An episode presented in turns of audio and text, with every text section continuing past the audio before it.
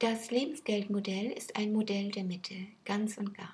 Dies gilt vor allem für die vom System vorgegebene und implementierte Verteilung aller im System erzeugten Gelder.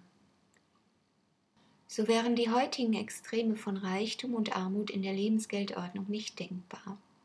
Weder Firmen noch Privatpersonen könnten ein Vermögen anhäufen, das um ein Vielfaches größer ist als das einzelner Staaten.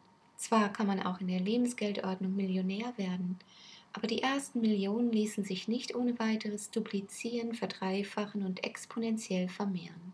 Ein solches Jupiter-Geldwachstumsprinzip würde auf die Grenzen des ernsten Saturn stoßen, der, wie in der Lebensgeldordnung geschehen, das Naturprinzip der Begrenztheit aller Ressourcen einführt und eine von vornherein bestimmte und begrenzte Geldmenge schafft, die, obwohl sie dynamisch und selbst reproduzierend ist, durch das Prinzip der sanften Vergänglichkeit stets auf einem konstant gleichen und ausgewogenen Niveau verbleibt.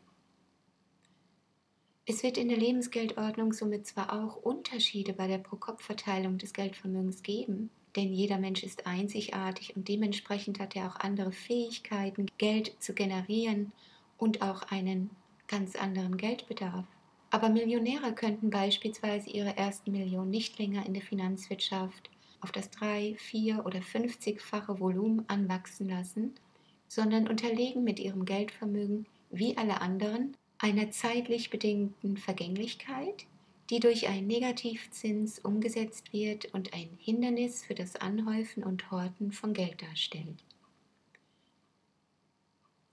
Andererseits würde es in der Lebensgeldordnung aber auch kein Bettlertum mehr geben oder die Notwendigkeit zur Aufbewahrung eines Notgroschens.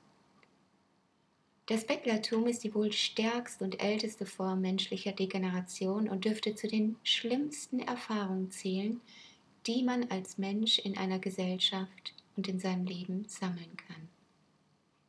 Doch trotz seiner enormen Härte finden wir das Bettlertum und die Obdachlosigkeit inzwischen auch bei uns wieder in erschreckender Höhe vor.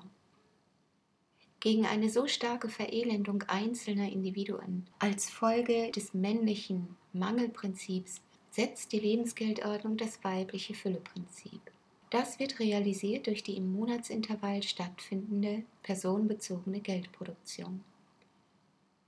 Der Zweck liegt auf der Hand. Es soll dazu dienen, dass trotz aller Unterschiedlichkeit der Individuen, die im Außen auch eine unterschiedliche Vermögensaufteilung zur Folge hat, die Vermögensunterschiede bei Einzelnen nicht so krass von der Norm abweichen, dass sich das Geldvermögen auf der einen Seite potenziert vermehrt, während auf der anderen Seite vollkommene Vermögenslosigkeit herrscht, die eine permanente Existenzbedrohung oder gar Vernichtung innerhalb der Gemeinschaft zur Folge hat. Es ist also für beide Extreme der heutigen Geldverteilung, der potenziert unbegrenzten Geldvermehrung nach oben hin oder der existenzbedrohlichen Unterversorgung nach unten hin, in der Lebensgeldordnung eine Grenze durch die von uns eingebauten Naturprinzipien gesetzt, die systemimmanent nicht von Einzelnen überschritten oder unterschritten werden können. Es wird in der Lebensgeldordnung eine Mitte angestrebt, bei der sich die Unterschiede wie in einem breiten Gürtel um einen Mittelpunkt legen. Ein darüber hinausschießen oder ein Unterwandern des Mittelpunktes ist nicht möglich.